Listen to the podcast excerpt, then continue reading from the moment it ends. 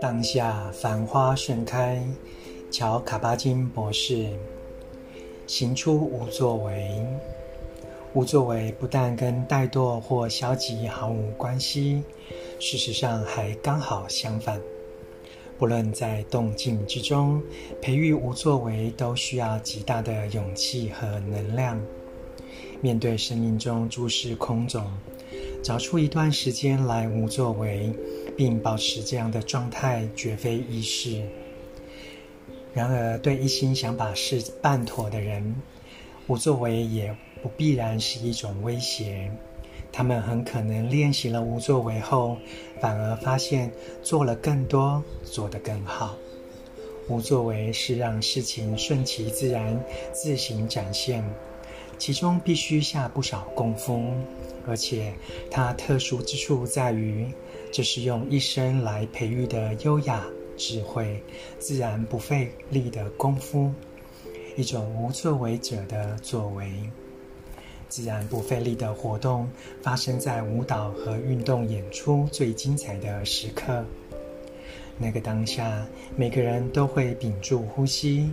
这也存在于各种人类活动领域中，从绘画、修车到为人父母。多年的修习和经验累积下来，到某个时间点，会迸发出一种崭新的能力，自行展现。超越技巧，不用费劲，跳脱思考，行动变成一种艺术的、生命的，放下所有作为的纯粹表现，在动作中身心合一。在观赏一场精彩的运动比赛或艺术演出时，我们通常都会兴奋不已，因为我们参与了真入化境的魔力。即即使只是惊鸿一瞥，也能振奋人心。在那短暂的片刻，我们以自己独特的方式，让内心分享到碰触生命优雅与和谐的时刻。